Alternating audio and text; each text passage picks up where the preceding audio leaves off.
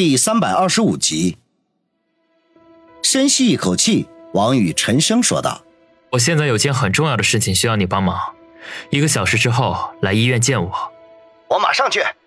宋胖子一愣，忙不迭地说。王宇笑道：“不差一时半会儿，你还是把身边那个不上不下的伺候好再说吧。”宋胖子讪讪一笑，不好意思的说道：“ 让宇哥见笑了。”大家都是男人，有什么好见笑的？对了，顺便把孙威也叫上。这件事情你们两个人一起来。王宇笑道：“好。”宋奎应道。挂断电话，王宇吐了口气，枕着胳膊望着天花板发呆。其实他的第一步计划很简单，想要找到李寿山的弱点，那就得从他的身边的人下手，而这个最佳的人选。非他的儿子李飞不可。他对李飞的印象很模糊，只记得他是个很阴雾的青年。那次在辉煌 KTV 的时候，他还曾经一旁煽风点火。后来从杨思思那里知道，他是春城市市长李寿山的儿子，是个货真价实的官二代。不过自那以后，和他之间便再无交集。他刚才寻思了很久，李寿山的圈子对他来说就像是一只密不透风的水桶，想要渗进去几乎是不可能的。于是他便想到了宋胖子，只有他和李飞有过交往，或许这是一个非常好的切入点。只要找到李寿山的弱点，那就不怕他不倒台。当然，这还需要其他方面的合作才行，不过那是后话。大约等了三十分钟，宋奎和孙威就急匆匆地赶了过来。宋奎满面红光，一副春风得意的样子。看来刚才他在那位不上不下的身上得到了非常大的满足。这相比之下，孙威就显得有些憔悴，心事重重了。他们在王宇昏迷期间曾经来探视过，这一点王宇从杨思思的口中得知。不过他醒来之后。这还是首次，彼此寒暄了几句，王宇便直奔主题，将自己的大致的意思说了一遍，并警告他们绝对不许外露。两人知道姿势体大，与平时打打闹闹完全不同，表情呢也都十分的严肃。宋奎犹豫了一下，说道：“呃，宇宇哥，这李飞这个人警惕性很强的，虽然平日里我们有所来往。”却始终保持着一定的距离。哎呀，想要进入他个人的交际圈，嗯，并不是一件容易的事情。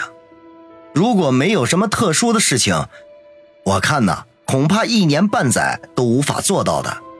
王宇眉头紧皱，摇头说道：“不行，我只有三个月左右的时间，而你们则必须在一个月之内弄出眉目来。”宋奎顿时无语，抓耳挠腮的开始动脑筋。孙威则是沉吟片刻，眯缝着眼睛说道：“说起来，李飞也不是一面风雨不透的墙。据我所知，他和市电视台的主持人上官星儿关系不一般。”上官星儿，宋奎眼中一亮，露出诸葛样来：“你你说的是那个很清高、很清纯的上官星儿？不是他还是谁？”孙威笑道。王宇努力地想了一下，对上官星儿却很是模糊，只知道她人长得很漂亮，在春城市大小也算是个名人。哼，妈逼的，老子为了拿下她，光鲜花那就送了一百多束，那连正眼都没看我一眼。哼，原来呀，他喜欢李飞那种整天板着脸的家伙。宋奎啧啧地骂道。王宇和孙威对望一眼。均是连连摇头，宋奎的脑子还是有点简单。很明显，上官星儿看上的是李飞的家庭背景。好，不管这个消息是真是假，你们就从这方面下手。记住，不要打草惊蛇，只管摸清楚李飞的路数就可以了。余下的事情我另有安排。”王宇沉声说道。孙威和宋奎一起点头应是，后者更是不忘补充一句。宇哥，等搞定了李家父子，那个上官星儿，让我爽爽吧。王宇哭笑不得，当即说道：“没问题，不过得看你有没有这个本事了。”宋奎挺了挺胸脯，笑道：“别的不敢说，床上那点事儿，我能让他怀疑人生。”王宇顿时无语，这宋胖子没救了，根本就不明白他话里的意思。这不过他也懒得去解释，随便他怎么想吧。如果他真的有什么功劳，那奖励一下也是未尝不可的。一切说妥，孙宋二人起身告辞。王宇这才想到了什么，向孙威说道：“孙威，看你好像有什么心事，需要我帮忙吗？”孙威一愣，目光闪烁，犹豫了一下，摇头说：“多谢宇哥关心，我没事儿。”还说没事儿？宇哥，他家这次啊是遇见大麻烦了。宋奎口没遮拦的说道。孙威连忙阻止：“行了，没看宇哥病着呢吗？我们家的事儿我可以解决。”王宇闻言脸色一沉：“孙威，你一口一个宇哥的叫着，又帮我做了这么多事情，现在遇到了困难，怎么还跟我遮遮掩掩的？也太不拿我当哥们儿了吧！如果是这样，我看以后就不用来往了吧。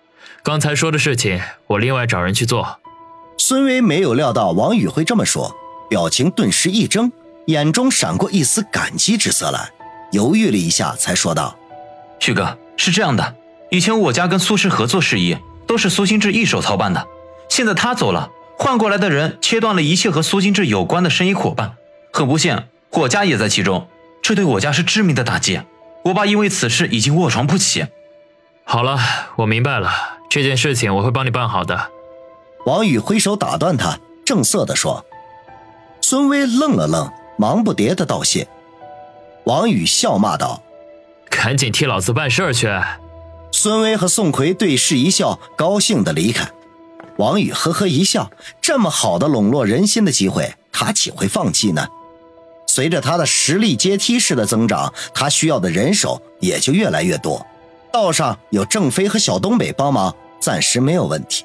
而白道上，孙威和宋奎无疑是最大的助力，许多见不得光的事情由他们出头，那是最好的。当即取出手机，拨通苏辛迪的电话。电话接通，他笑嘻嘻地说道：“亲爱的，你今天怎么还没来？我都想你了。”电话那头的苏辛迪一愣，啐了一口，说道：“一大清早的，你发什么神经啊？”王宇笑道。我昨天晚上想你一宿，一大早就迫不及待的给你电话，怎么是发神经呢？哼，你身边有那么多的大美女，还有空想我？苏辛迪揶揄的说：“他们哪有你好啊？等我好了，第一个就去犒劳你。”苏辛迪的呼吸立刻有些急促，嗔怒的说：“净说疯话！我不跟你胡闹了，我今天上午啊有个很重要的会。”得下午才能过去看你了。你要是没什么事情的话，我就挂电话啦。别，我还真有点事儿啊。王宇有些郁闷，忙不迭的说道：“哼，我说呢，你怎么给我打电话呢？原来是黄鼠狼给鸡拜年，没安好心呀。”这个比喻很不恰当。好了，不闹了。事情是这样的。王宇简单的把孙威家的事情说了一遍。苏辛迪听了，莞尔一笑：“呵呵，就这件事吗？没问题，我立刻安排人着手处理。